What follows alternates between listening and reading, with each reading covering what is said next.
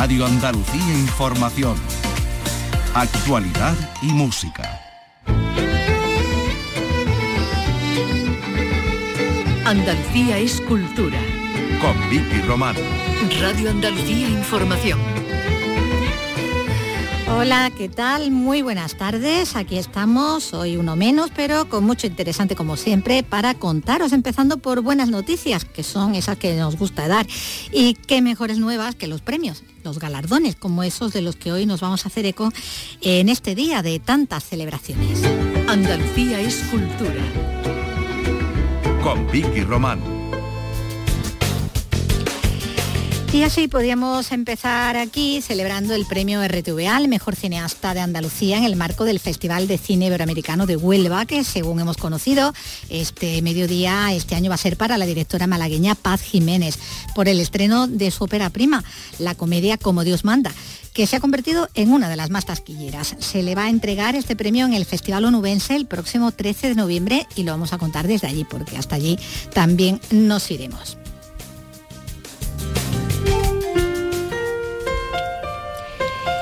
Y de premios sabe, porque desde luego tiene también muchos, el pianista sevillano Juan Pérez Floristán, que estrena espectáculo autobiográfico y en su tierra.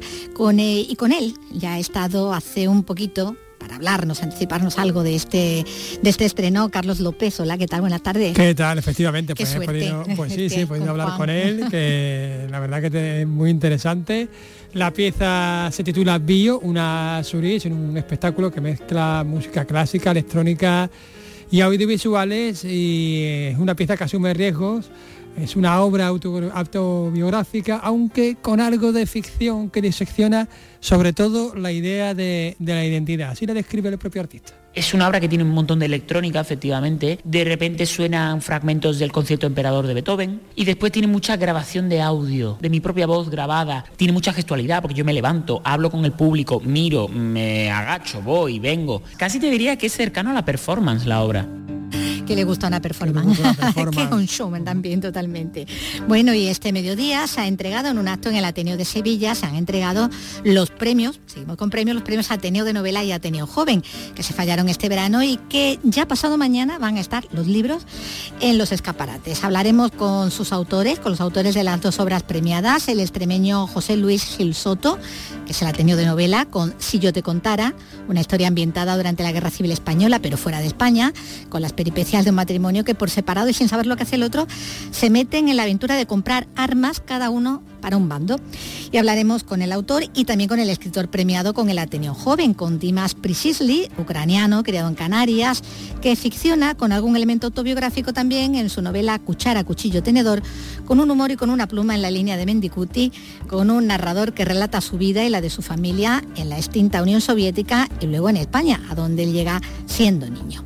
Pues con todos estos protagonistas, con todos estos premios y premiados, vamos a ir ya con la realización de Miguel Alba. Andalucía es cultura. Con Vicky Román.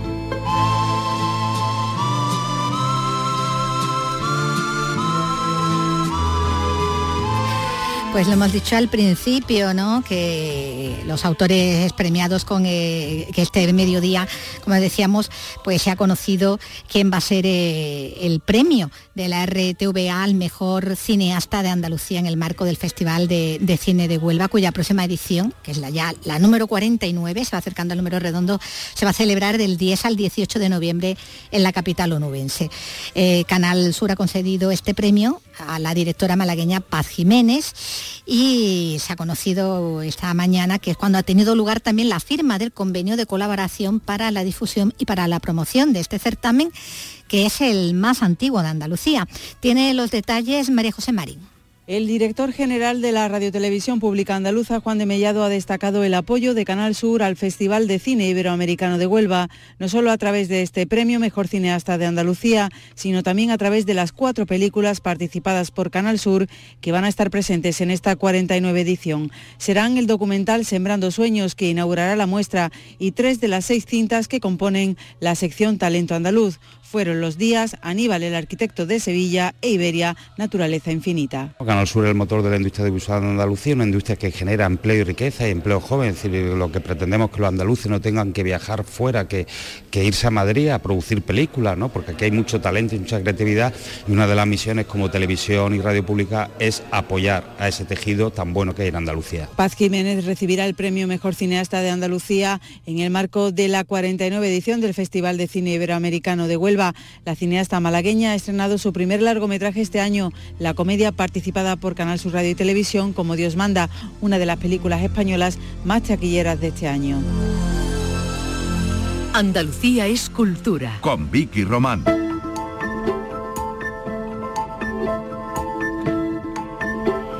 Y con premios seguimos porque, como decíamos al principio, los autores premiados con el Ateneo de Novela y el Ateneo Joven han recogido hoy sus galardones en un acto en el Ateneo de Sevilla, en vísperas de que sus obras lleguen a las librerías. Si yo te contara una trama de aventuras en tiempo de guerra, con la que el extremeño José Luis Gil Soto, con el que hablamos en su día de su novela histórica Lágrimas de Oro, ha ganado esta vez el Ateneo. De otro lado, la novela Cuchara, Cuchillo, Tenedor, del ucraniano criado en Canarias, Dimas Prichisli, que ya ganó el 25 Primaveras, esa edición especial para jóvenes del Premio Primavera con No hay gacelas en Finlandia y que ha obtenido este Ateneo Joven con una historia con mucho humor y con mucha pluma, pero también con desánimo, con dolor, como ahora mismo vamos a ver. Bueno, hola José Luis, ¿qué tal? Pues nada, estupendo, muy bien, encantado de estar aquí. Bueno, y Dimas, que hay, bienvenido también. Hola, buenas, un placer. Bueno, para nosotros contar con, con vuestros libros, con vuestras novelas ya calentitas, recién salidas, eh, con las novelas ya en la mano, ahora que estamos eh, con ferias del libro además, y no sé, bueno, si habéis tenido ocasión de, de leeros ya mutuamente, de leer cada uno el libro de, del compañero.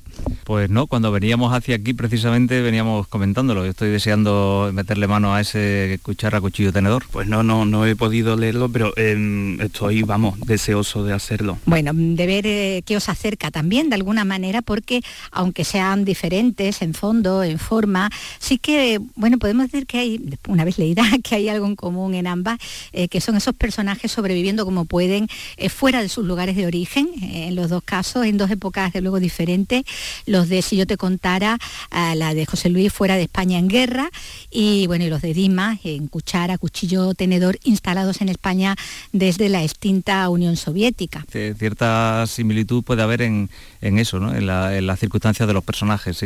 Y bueno, y luego que nos une el haber eh, ganado este premio, que, yo creo que tanto a Dimas como a mí, al menos a mí me parece que es todo un honor y estoy encantado de, haberlo hecho. Bueno, se lo decía José Luis viniendo en el taxi que, que esto hay una tendencia, sobre todo cuando se gana pues a dúo un premio, que yo estoy encantado de hacerte de telonero, de buscar estas relaciones y pues mire, más allá del premio, pues no creo que haya ningún vínculo. Es verdad que hay, y en, en mi novela muy, muy vagamente, un telón de fondo de una guerra, pero en fin, que yo creo que no, no, no hay mucha, mucha relación.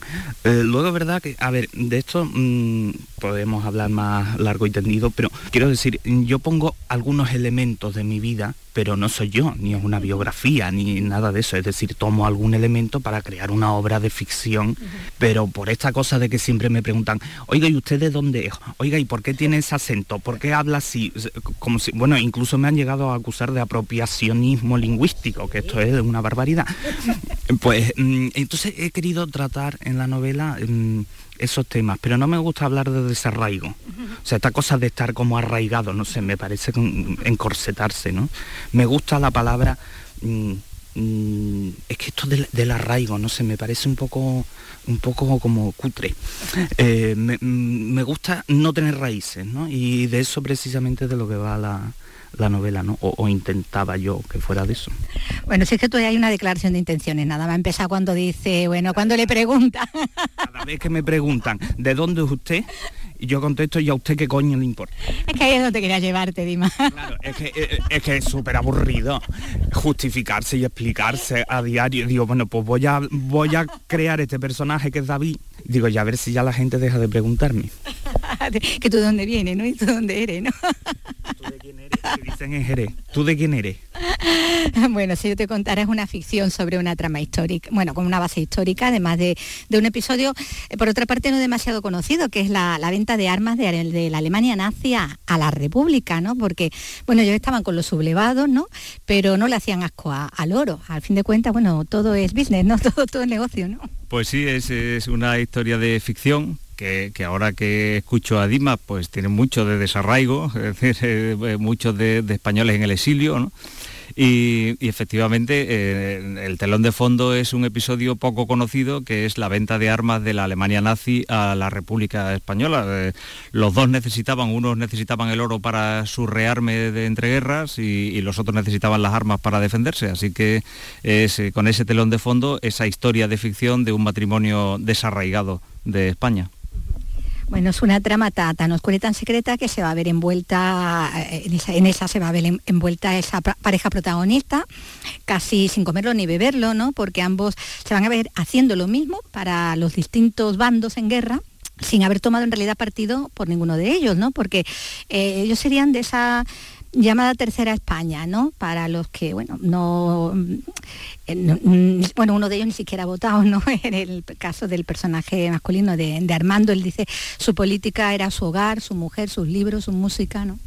como tantos y tantos. en aquella, eh, parece que, que, aquel enfrentamiento era de 50% contra el 50% y no es cierto. ¿no? Es decir, había muchísima gente, muchísima, que, no, ni, un bando ni otro. Y al final se vio implicado en, un sitio o en otro pero sin quererlo, eh, por, las circunstancias familiares o por la zona geográfica donde, donde estaban, o, o en el caso de los personajes de la novela, porque estaban en París y en torno a la embajada española en, París, eh, pues eh, eh, digamos que se organizó toda la trama de compra de armas para ambos bandos. Entonces, pues, por esa circunstancia, uno acaba comprando armas para un bando y el otro para otro.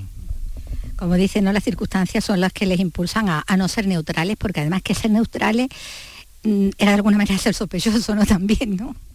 Bueno, le pasó a muchos, ¿no? Es decir, que, no, que eran absolutamente neutrales y acabaron no siéndolo porque sufrieron en sus carnes eh, el, golpe de uno u otro bando y entonces eh, su respuesta, su reacción fue precisamente en contra de eso. ¿no?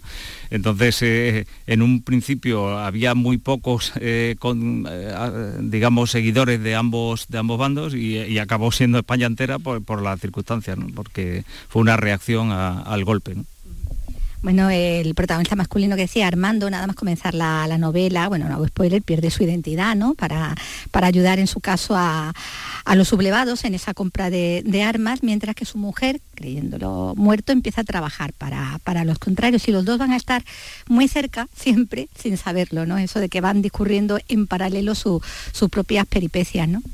Sí, estas peripecias que además eh, recorren buena parte de Europa, porque bueno, en la entrevista con los nazis en Berlín, eh, las, eh, Amberes, que también fue un, punto muy importante de compra de armas, porque Bélgica era una productora de armas muy, muy, muy importante para, toda Europa, en Toulouse, que tiene un aeródromo, bueno, tenía dos aeródromos también muy importantes desde, los cuales salieron aviones para, para España también, para la España de ambos bandos, en fin, pues recorriendo media Europa, los dos siempre muy cerca el uno del otro sin saberlo. Bueno, como decimos, van a discurrir sus caminos muy paralelos y además con el ministro Goring como, como destino, ¿no? Sí, sí, bueno, pues la verdad es que, todo es que como muy... Eh, el lector siempre es el, testigo de lo que está ocurriendo a ese matrimonio y, imagino, yo porque lo he escrito, pero incluso a mí me dan ganas muchas veces de decir, oye, que, lo tienes ahí, ¿no? Que, está que lo tienes al lado y no te estás dando cuenta, ¿no? Pero bueno, a veces eh, cuando uno escribe eh, parece que, lo hace también desde fuera, ¿no? Y estás escribiendo y la pluma te lleva hacia el destino de los personajes sin ser capaz de cambiarlo de alguna manera. Bueno, como tú, como tú decías, ¿no? Esta, esta aventura en la que se ven inmersos a, a, su pesar los va a llevar por distintos puntos de Europa en una trama con la Guerra Civil Española de fondo, pero sin pasar por España, ¿no? Sí, eso es. Eh, también fuera de las fronteras españolas se vivió muy intensamente este, el conflicto, claro. Eh, y como digo, la embajada de España en París se convirtió en un punto no solo de compra de armas, sino también en un punto de acción política para intentar que, los países europeos apoyasen a un bando o a otro, ¿no? especialmente para que Francia e Inglaterra apoyaran a, la, República y no lo hicieron. Eh, prefirieron la no intervención. Como dices, el protagonismo que tiene ¿no? la Embajada Española en París, epicentro, digamos, ¿no? de toda la trama, donde, desde donde se inicia la peripecia para, para los dos, eh, él trabajando allí primero, tomado por, por traidor después, y ella tratan, trabando allí el contacto que la va a llevar a buscar armas para, para los republicanos, ¿no? Todo sale, todo sale de ahí, ¿no? Y los dos en sus respectivas aventuras, emparejados además a otras personas por las que no van a poder evitar sentir, eh, bueno, atracción, ¿no? Cora y Ricardo. Son dos tentaciones, en algún caso un tanto desleales, que, que elevan todavía más el muro ¿no? que separa a los protagonistas, ¿no? Claro, cuando bajas de la historia a la intrahistoria, cuando bajas de lo general a lo personal, pues ya eh, surgen pues, las pasiones humanas, ¿no? Los sentimientos, las atracciones, los odios, los amores, en fin, bueno, lo que nos pasa a todas las personas. porque en el amor y en la guerra todo vale, ¿no? Sí, eso parece, sí. o por lo menos así lo van a sentir ellos, ¿no? Los, protagonistas que van a vivir, bueno, pues esta, esta historia de, aventura, de, trama histórica, de ambiente bélico, con agentes encubiertos, con traiciones, con trampas y sobre todo, bueno, pues amor, ¿no? También esa historia ahí de, amor y de, y de, fidelidad. Mientras que la, novela de, Dimas, Cuchara, Cuchillo, Tenedor, nos lleva a tiempos más, más recientes, más, más actuales, ¿no? A través de una especie de ficción familiar, porque como tú mismo has dicho, no es tu historia ni mucho menos, pero sí que tomas ahí elementos, ¿no? Sino mm, de cosas que te, que te atañen más mm, que has visto en tu entorno, ¿no? Sí, decía hace, hace una, una semana, me parece, Manuel Javoy, que mm, la vida le había puesto el punto final a su novela, ¿no? Y muchas veces esto, esto ocurre, ¿no? Al margen de la voluntad de uno, yo pensé, digo, más, no quiero, no quiero hablar de esto, no quiero, me, aburre profundamente. Ay, que eres ucraniano, ¿qué opinas sobre la guerra? Pues mire usted, es que mm, pues lo que opinaría mm, un niño que se ha ido con siete años de ese país y que no habla el idioma. Eh, nada, no sé qué opinar, ¿no? Eh, que es una barbaridad, eh, es lo único, ¿no? Y, mm, y la novela la empecé poco después de la pandemia y se quedó por ahí en barbecho y tal. Y con esto de la guerra, dije, bueno, pues dejemos que sea, mm, sean los acontecimientos ¿no? los que le pongan el, punto final, parafraseando a, mm, a Javois. Em, claro, esto lo han hecho otros autores, ¿no? Irene Nemirovsky, por ejemplo, eh, pues habló de lo, que estaba pasando en la, durante la Segunda Guerra Mundial, ¿no? Em, y bueno, pues no sé, me sentí como en la obligación y también porque uno a veces se, se explica escribiendo, ¿no? Y se comprende escribiendo. Y, bueno, pero vamos, que, surgió de una forma totalmente orgánica, sin, pretensiones y de una forma totalmente natural. Bueno, ahí hay un narrador eh, en primera persona que ya avisa, como Lola Flores, que cuando cuenta sus mentiras las convierte en verdades. Bueno, a esto quizás no debería decirlo, pero, pero es verdad que, eh, eh, es, que, es que he estado rodeado de embusteros, eh, pero, pero una cantidad de embusteros increíble. Y entonces dije, ¿por qué no reunir todas estas mentiras que me han contado que yo en algún momento de mi vida me he creído? y ahí está la novela. lo de la primera persona me gusta que lo destaques porque, mm, en fin, yo siempre he dicho que mm, lo que yo hago pues se lo debo a, Álvaro Retana, que es un, escritor olvidadísimo de, principios del siglo XX, cuyos textos eran ese primer exponente de, la pluma, de, con perdón, del mariconeo madrileño, que esto no, empezó en Stonewall, o sea, ya empezó en Sodoma y Gomorra, em, y luego Eduardo Mendicuti, ¿no? Y entonces, claro, ellos dos han, han sabido utilizar eso de la novela en clave, donde muchísima gente se da por aludida y a Mendicuti le escriben correos y al otro le mandaban dinamita en, paquetes, em, pero cómo controlan la, primera persona, ¿no? Que parece, en, principio, esa primera persona como el colmo de la objetividad y no lo es. O sea, una primera persona es muy confusa. Es lo más subjetivo que hay, ¿no? Entonces a eso juego con, eh, con David, que David es una especie de, persona miope a todo lo que le pasa a su alrededor donde no se entera de nada, es que no se entera de nada. Como decimos, bueno, ese rato en primera persona con ese humor y ese tono en la línea, como dices, ¿no? De, Mendicuti, que es uno de tus referentes y también de, del protagonista, aunque es un recuerdo del pasado, pues vamos a ver que hay momentos también muy, muy duros, que se narran ya esto ya pues no como con, con más aspereza, episodios también de, violencia, también hay violencia doméstica, el maltrato a la mujer está ahí, a la tía, a la madre, a sus amigas, pero como muy, como muy asimilado, ¿no? Al padre apenas se, se refiere por el nombre, le llama al hijo puta directamente, que qué asco le daba, ¿no? Bueno, esto yo no sé si Elvira Lindo tiene algo de culpa, ¿no? Porque Manolito, no sé, Manolito llamaba al hermano, le decía el, imbécil, ¿no? Digo, pues, pues claro, esto se ha quedado en el ideario de mi generación y digo, bueno, pues a este señor, eh, pues David lo, llama el hijo puta, ¿no? Que también tiene gracia. Estos, estos momentos de violencia o estos momentos fuertes a lo que tú te refieres, los he querido aligerar un poco con humor entonces mm, se digiere mucho mejor, ¿no? Y, se evitan victimismos y cosas de estas, porque en fin, eh, es verdad que hay dos temas troncales, ¿no? El de la inmigración y todo lo que... Yo no lo he sufrido, obviamente, pero lo he visto, ¿no? Nosotros que somos emigrantes de, tercera, ¿no? Porque realmente los que lo, han sido han sido nuestros padres, ¿no? Yo no he sufrido nada de eso. Y por otro lado, un tema importante que me, quería destacar era el de, em, el de la discapacidad. Y sí, hay dos personajes, una mujer y un hombre, el hombre español, la mujer ucraniana, pero que de alguna manera se tocan ¿no? sus historias y corren paralelas. Las de Kiko y, Nina, ¿no? La tía, y la tía Nina, ¿no? Eh, bueno, es lo, como decíamos, está ese, narrador, ese niño que, llega a España desde el este de, Europa, eh, que va a pasar por Tenerife, por Andalucía, por Salamanca, ¿no? que son también escenarios ¿no? vitales tuyos. Eh, y él bueno, va a ir desgranando, contando esa, historia a su amiga, la Petricor, ¿no? como, como si fuera una novela no escrita, aunque a su amigo, la Petricor. aunque él, bueno, él es profesor, ha escrito antes, incluso ha escrito una novela de juventud de la que la madre arrancó la, la dedicatoria porque no le gustó nada. Y hasta ha estado en una residencia artística en Málaga, como bueno, como tú en la Fundación Antonio Gala, ¿no?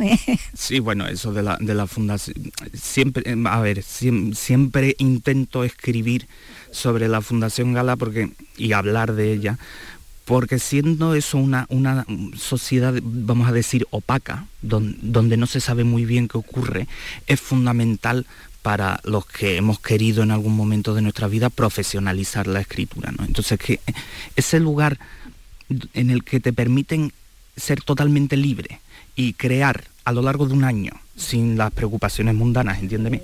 Mm, y además entrar en contacto con otros creadores de distintas disciplinas, eso es algo que marca, o sea, eso marca mucho más que la familia, que una relación, o sea, eso es el punto de inflexión, ¿no? Entonces, claro, a mí eso me, me ha marcado inevitablemente, ¿no?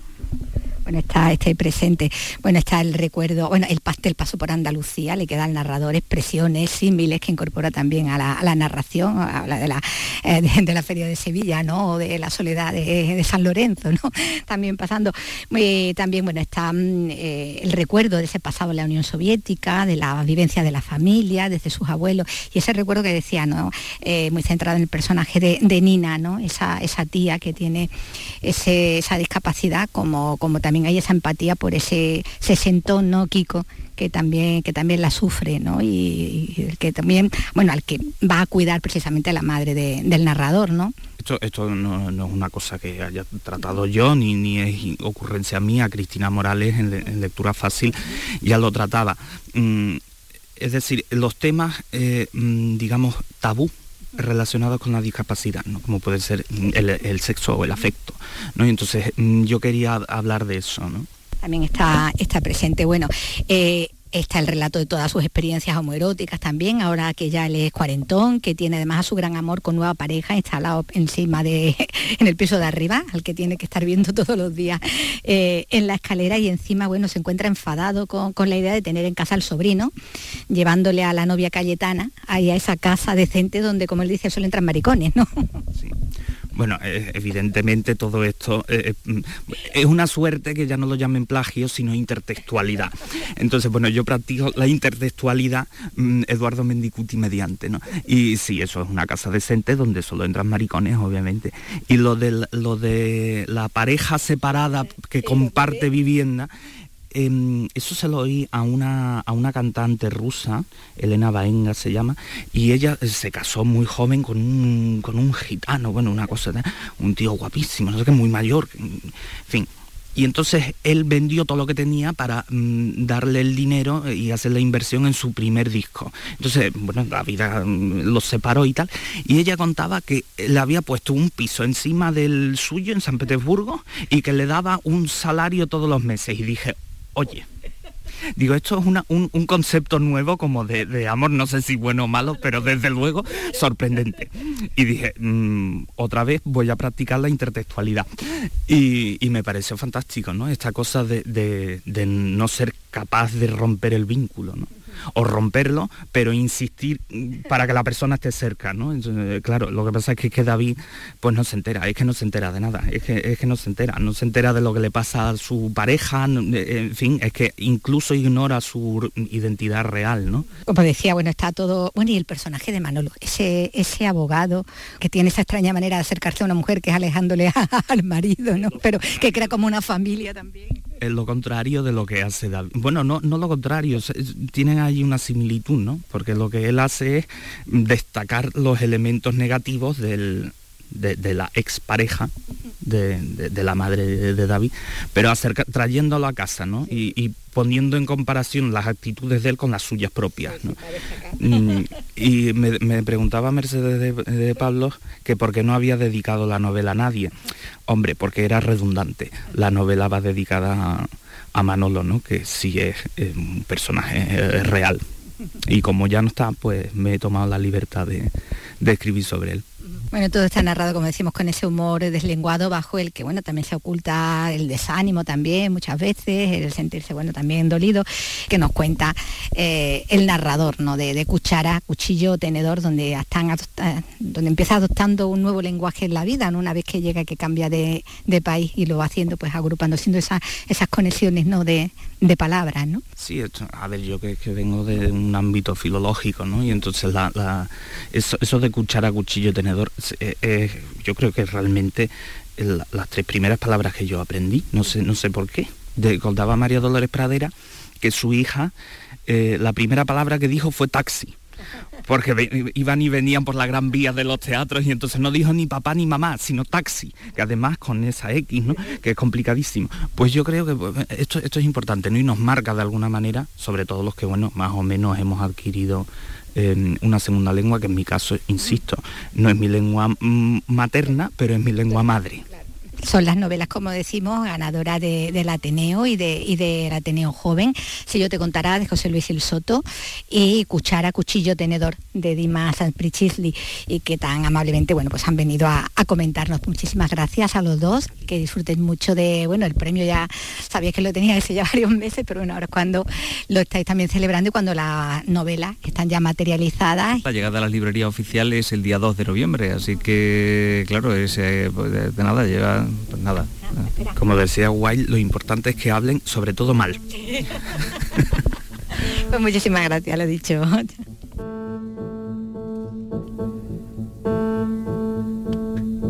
Bueno, pues recibían hoy sus premios en este día de, tanta celebración que decimos, día de premios, días también de, nombramientos, porque hay nueva dirección en el Centro Andaluz de Arte Contemporáneo, ¿no, Carlos? Así es, se acaba de, conocer Jimena Blázquez Abascal, gaditana, gaditana, eh, doctora en, arte. Eh, en su trayectoria destaca la creación de la Fundación Montemedio Contemporánea, bueno, ha realizado más de 45 proyectos específicos.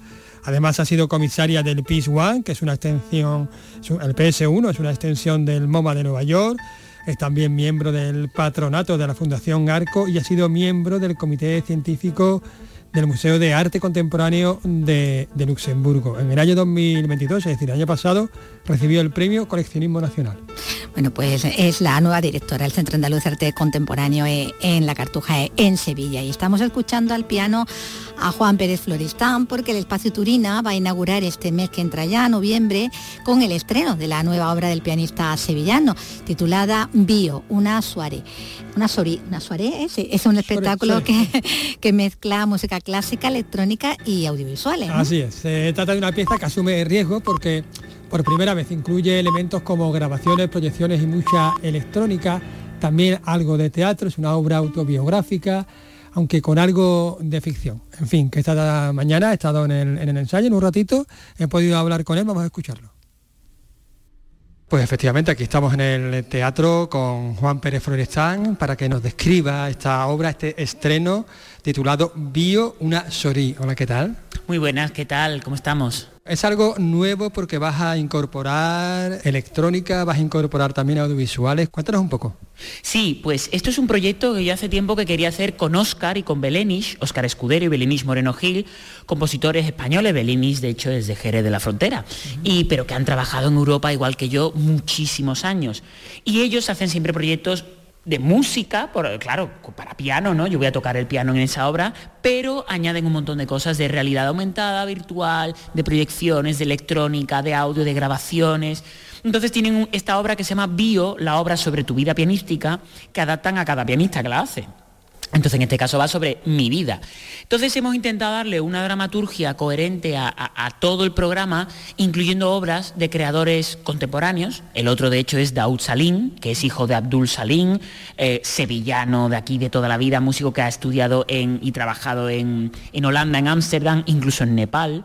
Y claro, él tiene un pie en el jazz y otro en la clásica. Y ha compuesto tres piezas para piano dedicadas a mí, o sea que las estreno yo basadas en relatos de Borges. Entonces, bueno, como verás, hay un poco de todo, hay literatura, porque los relatos de Borges yo los relato, hay una parte también un poco actoral, dramatúrgica, está toda esta parte de la electrónica, toco algo de George Crumb, compositor estadounidense, bueno, que murió hace un par de años, pero que es un tótem de la música del siglo XX-XXI. Y nada, el elemento conductor un poco soy yo, ¿no? Realmente, y creadores españoles, sobre todo, porque son tres creadores españoles del sur en general, jóvenes, y ahí estoy yo a su servicio. Del sur, aunque creo que hay por ahí un manchego, ¿no? Hay un castellano por ahí. Bueno, le he incluido en el sur amablemente, pero es verdad que del sur, sur somos Daud, Belenish y yo. Pero sí es importante esta creación joven y de gente que ha olido otros ambientes y otros países, porque ya te digo, Ámsterdam, eh, em, Suiza han estado mucho tiempo, en Viena, yo he estado en Berlín. Yo creo que eso demuestra cómo bueno, esta interculturalidad europea yo creo que es súper enriquecedora y que el espacio Turina nos acoja para este proyecto casi carta blanca, ¿no? Preguntándonos, oye, ¿qué necesitáis? ¿Qué queréis? Y así están siendo los ensayos. Eso es oro. Esta ciudad tiene oro en ese sentido. Juan, la narrativa se basa en cuentos de Borges, pero también sobre tu vida, ¿qué nos cuentas de ti? Bueno, a ver, claro, mi vida la conoce cualquiera que se informe sobre mí por la Wikipedia, por eh, entrevistas, por podcast, YouTube y también por los programas de mano, por ejemplo, ¿no? Lo que viene siendo el currículum, la biografía. Entonces la obra reflexiona precisamente sobre eso, ¿no? Que qué es un currículum, qué es una biografía, cuánto de cercano o no llega a ser a, a la vida de la persona, ¿no? En sí Incluso, claro, la biografía en general uno pone las cosas positivas, ¿no? Lo que uno ha conseguido, pero no lo que no ha conseguido. Entonces, en, esta obra se explora un poco esos límites de la biografía, incluso a veces ya directamente con la ficción, porque no voy a especificar el qué, eso ya lo verán los que vengan, pero empieza a mezclar a veces datos verdaderos con datos falsos, pero que podrían ser verdaderos. Y entonces en el centro de todo eso estoy yo, como de esa maquinaria de la identidad que es la biografía. ¿Muestras algo, algún secreto tuyo, alguna faceta que desconocíamos? Bueno, eh, yo quiero pensar que sí, porque quiero pensar que yo no he sido tan impúdico como para mostrar ya todo lo que yo soy, no, ni mucho menos.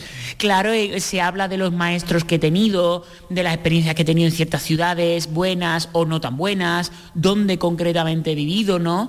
Eh, hay incluso al final una especie de speech digamos, medio verdadero, medio falso, en el que yo me intento desatar de mi biografía.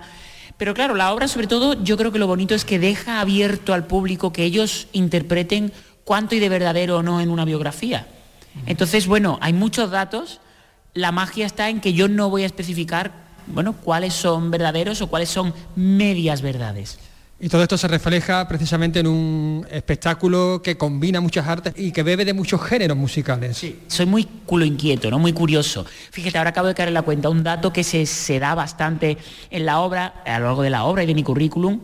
Mi, mi currículum, en un principio yo me llamo Juan Pérez Floristán. En algunos sitios se me llama Juan Floristán.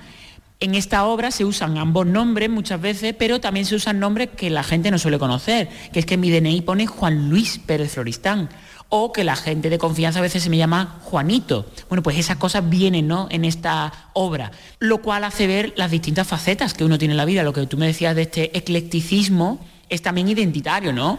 yo para mi madre, evidentemente, no soy Juan Luis, ni soy Juan Perfritán, ¿no? Entonces, bueno, también es interesante ver en la obra las diversas influencias, fíjate, incluso hay imágenes de videojuegos, videojuegos que, que yo me he entrevistado con los compositores para ellos saber un poco mi vida, saben cuáles son mis películas, juegos favoritos y los incluyen en la obra, a veces de fondo, en las imágenes. Entonces todo eso forma al final parte de, ti, ¿no? De ese poliedro que, que eres tú. Entonces por eso es tan interesante la obra. ¿Y cómo se podría definir musicalmente? ¿Puede ser música electrónica, música contemporánea, pop? Pues tiene un poco todo de eso. De hecho, a los dos compositores les cuesta a veces eh, la etiqueta concreta, ¿no? Porque para que se hagan la idea, eh, yo en el escenario hay un piano, un piano normal y corriente, y un teclado electrónico. Un teclado más que no suena a piano la mayoría del tiempo. Yo toco teclas y lo que hago es, empiezan a salir sonidos electrónicos, sonidos de todo tipo, de, percusión, de ruido. Entonces, eh, es una obra que tiene un montón de electrónica, efectivamente, eh, de música, vamos, electrónica en cierta medida. De repente suenan fragmentos del concierto emperador de Beethoven, y después tiene mucha grabación de audio, de voz, de mi propia voz grabada, sobre la cual yo también voy hablando y voy comentando. Tiene mucha gestualidad porque yo me levanto, hablo con el público, miro, me agacho, voy, vengo. Entonces también tiene un poco de teatro performativo, ¿no? O de, no de danza teatro, no bailo, eso ya lo que me falta en la obra, y cantar.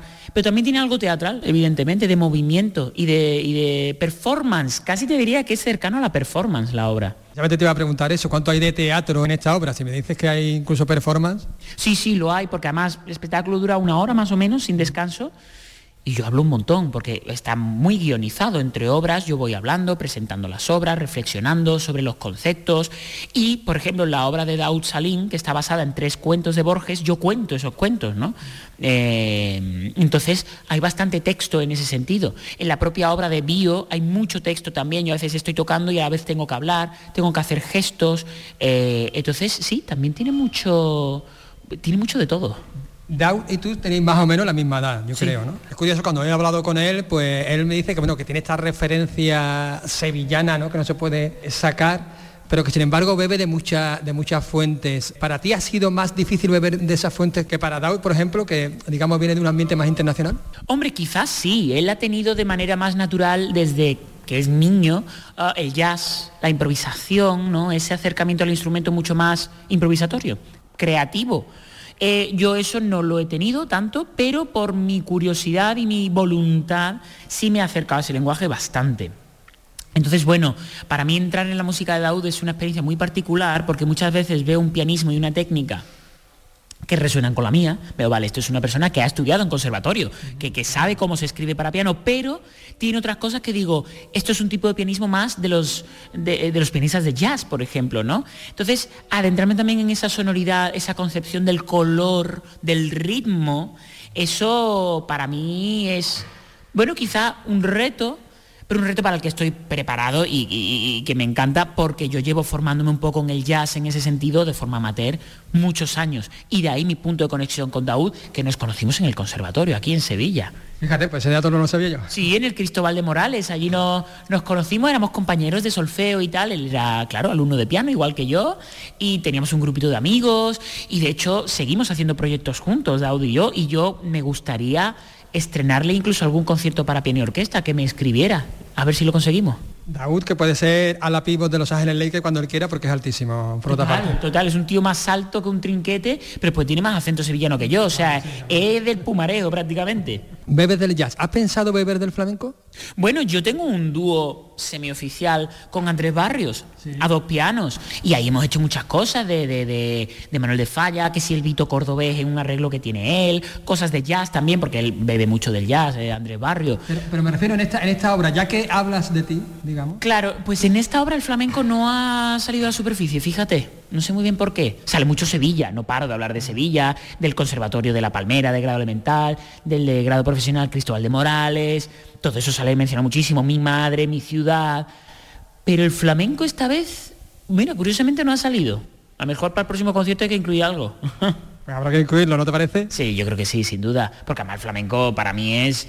Es, vida, sobre todo cuando me fui al extranjero me di cuenta eh, lo, que resuena en mí esa música y bueno, mi relación de amistad con David Dorantes y, y con Gerardo Núñez, con Rocío Márquez, cantadora, con Patricia Guerrero, bailadora. Yo me siento privilegiado por tener contacto con semejantes artistas. ¿Recordamos que es a las 8 de la tarde? Sí, a las 8 de la tarde, mañana miércoles 1 de noviembre en el Espacio Turina. Ahí es el... y quedan entradas, pocas, pero alguna queda. Por cierto, esto es estreno. ¿Después vas a llevarlo a alguna otra plaza? En la intención, lo estamos moviendo, eh, sobre todo después del estreno es cuando es más fácil mover un proyecto, se va a grabar en directo y ya después la intención, claro, es moverlo y rodarlo. Y de ahí para arriba. Por lo que me cuenta, digamos que es un espectáculo muy, ¿cómo te diría? Para el teatro central, ¿no? Ese target. Sí, sí, o sea, es el target desde luego. Lo que pasa es que la ambición de uno tiene que ser también realista. Para mí sería un honor hacer algo en el teatro central, que para mí es de la joya de la corona de Sevilla.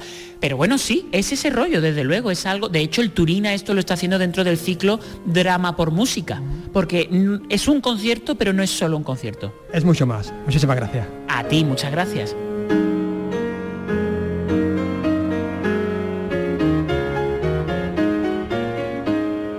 Andalucía es cultura. Con Vicky Román.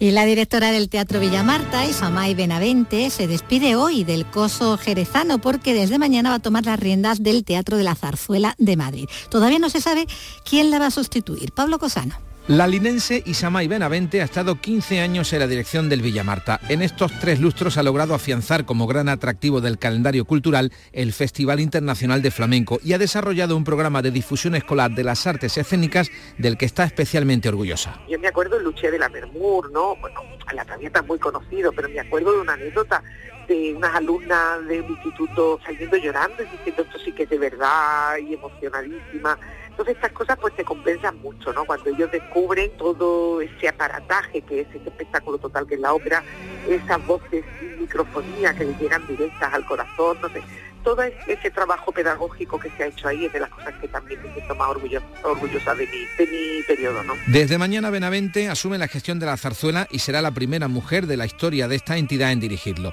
En Jerez aún no se conoce a su sustituto. Saldrá de las propuestas que se presenten a un concurso público cuyas bases podrían detallarse en el patronato de la Fundación del Villa Marta que se celebra esta tarde.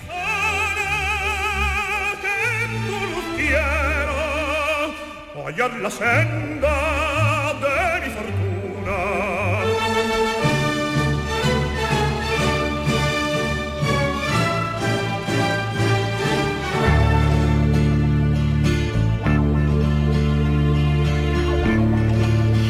Y la idea de la identidad y la creación con inteligencia artificial eh, son los temas sobre los que versa el proyecto que ha dirigido Gustavo Santaolalla. El compositor, músico y productor musical ha estado en nuestro país porque colabora en la recuperación de sonidos perdidos con el proyecto Inteligencia Musical de la Escuela Universitaria de Artes TAI.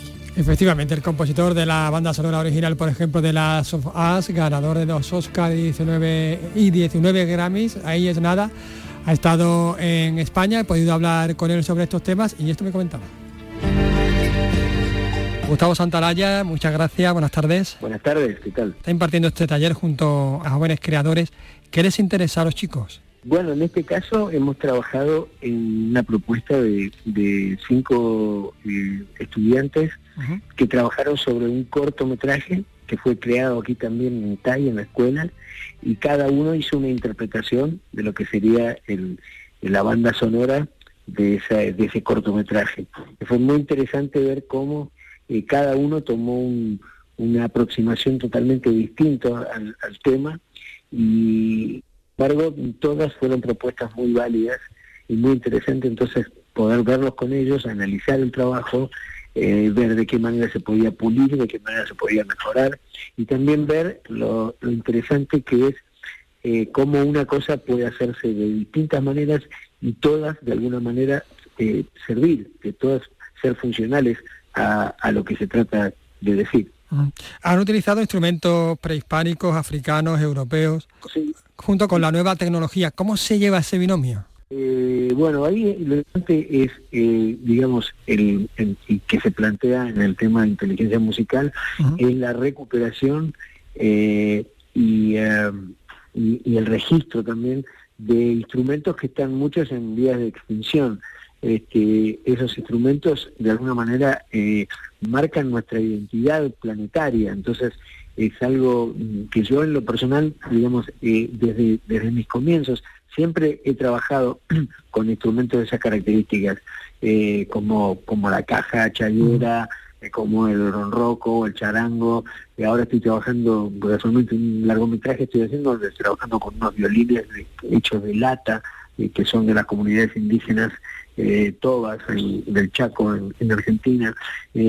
creo que esos instrumentos son tienen una reflejan, digamos, como algo eh, muy primitivo, como una de las primeras formas en que el hombre se articula eh, musicalmente eh, en un hábitat ¿no? particular.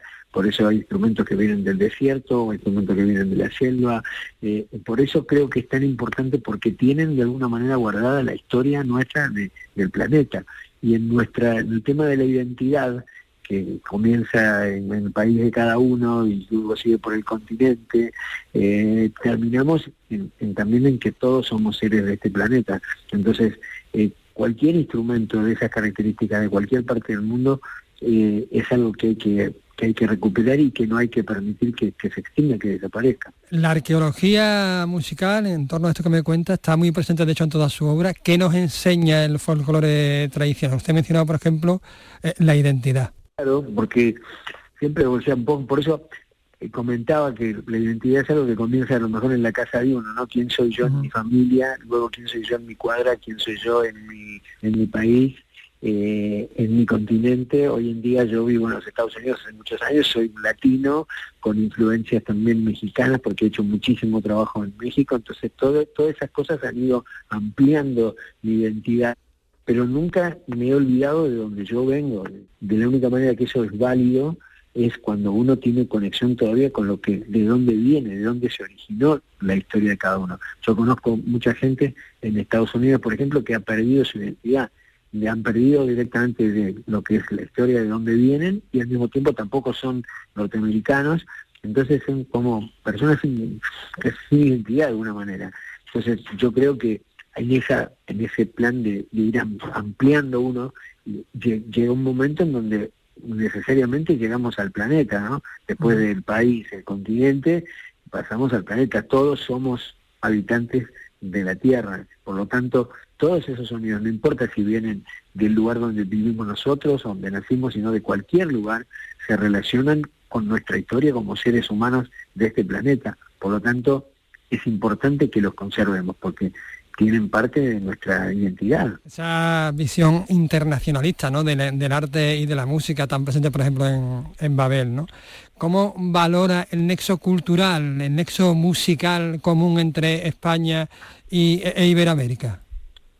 Eh, bueno, yo en lo personal, digamos, me encuentro en un momento en mi vida en donde he sentido la necesidad, de, en esa búsqueda de la identidad también, de, de buscar un poco en mi, historia también que tiene que ver con mi apellido, con el hecho de que mi abuelo era andaluz y mi abuela era vasca, y, entonces eh, creo que España es un punto eh, muy importante en mi historia y en mi identidad, por lo tanto eh, estoy muy entusiasmado de poder venir más a menudo que lo que ha pasado en los últimos años, y en este caso, por ejemplo, al margen de estar en contacto con estudiantes o con gente joven, que está trabajando aquí, eh, también el hecho de poder traer mi música presentando un espectáculo que se llama Desandando el Camino, que precisamente eh, recorre mi vida a través de, mis composiciones, tanto sean canciones como música instrumental, álbums, películas, videojuegos. Es un espectáculo muy personal. Para mí la conexión de, España y mía en lo personal con Latinoamérica es este, importante y definitivamente forma parte de mi, identidad. Mm, podemos decir que el binomio música de raíz, tecnología se llevan bien, pero en este sentido, ¿hacia dónde se dirige el folclore? Quiero decir, ¿la tecnología lo puede modificar?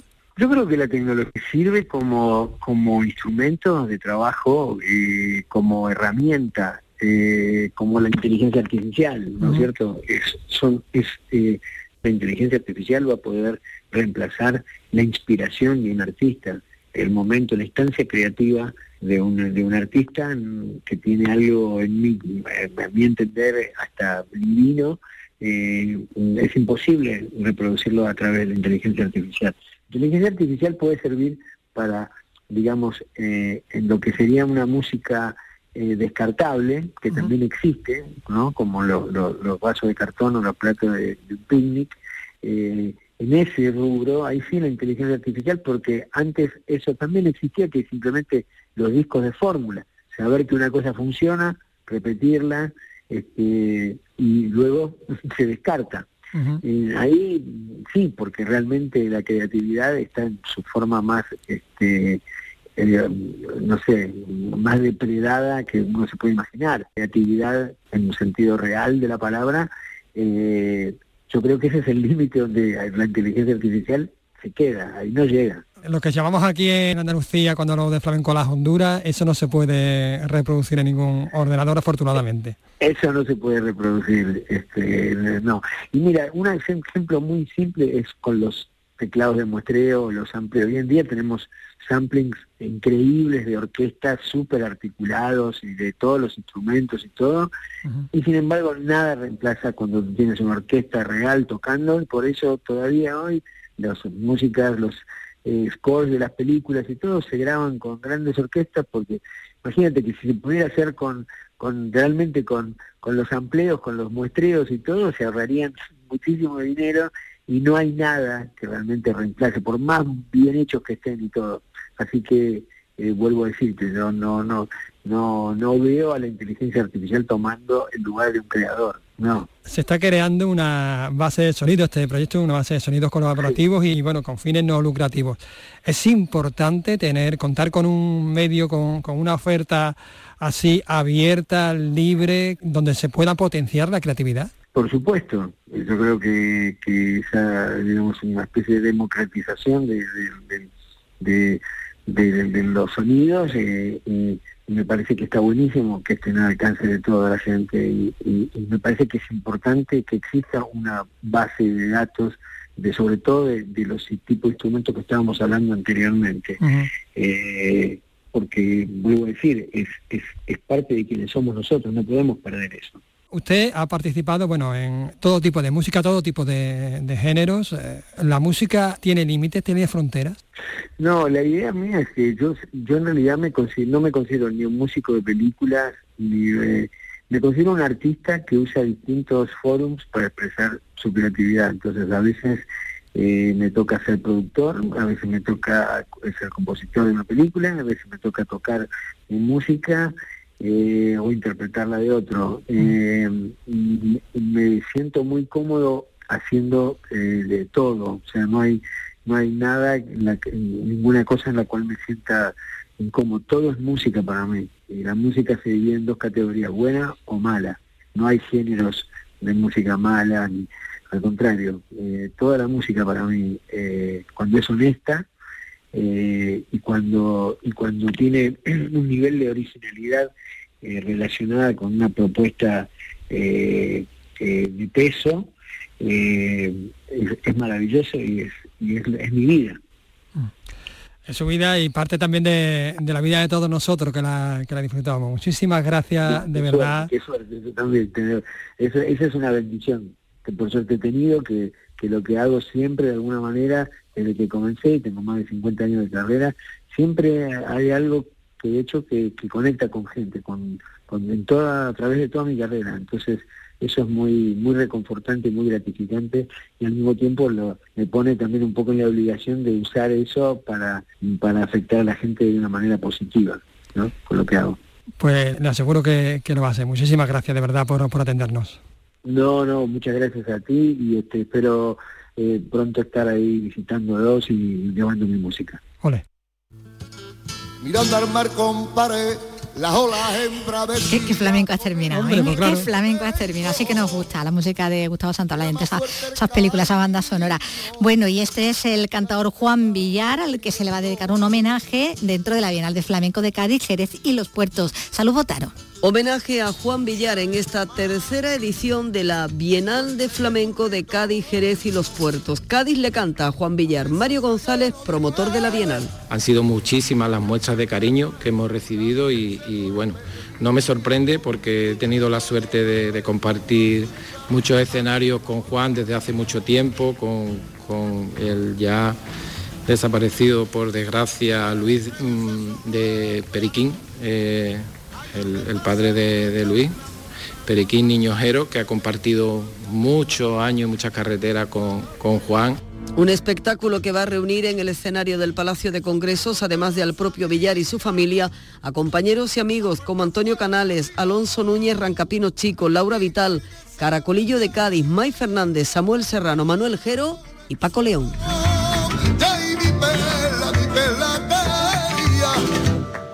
Qué suerte tuvo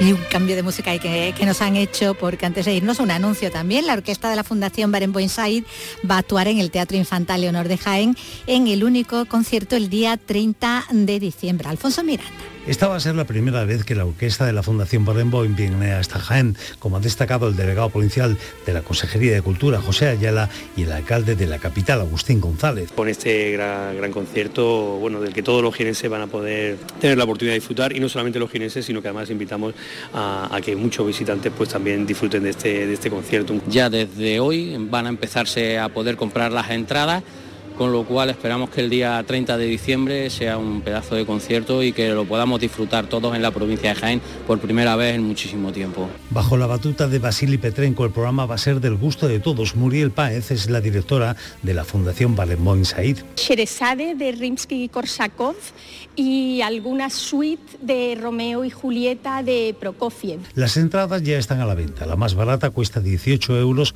para ver en el Teatro Infanta Leonor un concierto único.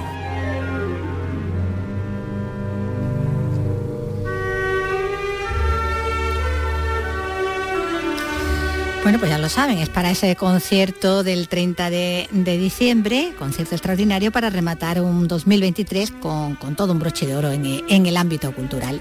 Y llega el momento también para nosotros de, poner el broche, ¿no? De despedir también el programa por hoy, eh, bueno, acercándonos ya a esa noche de Halloween, esta víspera del Día de, de los Difuntos. Y bueno, con una música que nos que nos ambienta ya nos ambienta de fiesta, para irnos de fiesta. sí, para irnos de fiesta. Pues nos vamos a despedir. La que tú has elegido, Carlos. Venga, ¿qué monstruos son de los Stray Jackets? Venga.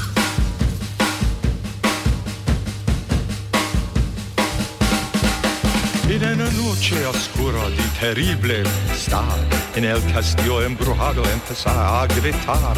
Los monstruos peligrosos Frankenstein y Batman comieron quesadillas y vampiro en Pepián. Si son... ¡Qué monstruos!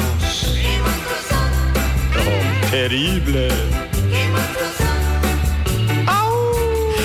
Tiene una idea de horror picture show. Sí, tiene ese punto, tiene ese punto de esta formación, los Stray Jackets, ¿no? Californianos, son muy graciosos. Sí, pero cantando hay un castellano macarrónico, ¿no? Claro, claro, bueno, desde allí. bueno, pues así como decimos, llegamos hasta, hasta el final en el programa eh, por hoy, deseando que paséis un feliz día festivo mañana también y que, bueno, recordados que nos encontramos aquí el jueves, que, que nos faltéis, que nosotros por lo visto no vamos a faltar tampoco. No, nosotros no, tampoco faltamos. Aquí en el puente que marca, no, eso sería un acueducto ya, ¿no? Eso sería un acueducto, sí. Eso ya echarle mucha cara. Bueno, pues lo dicho, hasta el jueves. El hombre lobo, Drácula y sus hijos. Sí son. ¡Qué monstruos! ¡Qué monstruos terrible. Después el gato loco la luna contempló, labrando el pobrecito, maullando se quedó, con rebanadas de ave, moreo de indigestión, el pobre gatito murió, murió, murió. Si son, ¿Qué monstruos son? qué monstruos, ¿Qué monstruos son? terrible. ¿Qué monstruos son? Llorona en los brazos de Agumán y Drácula volaba al compás de cha-cha-cha. Morticia se penaba con carreta y guacarás, mientras que el hombre lobo ayudaba sin cesar. Mi estimado varón de terror ha comido sus sesos.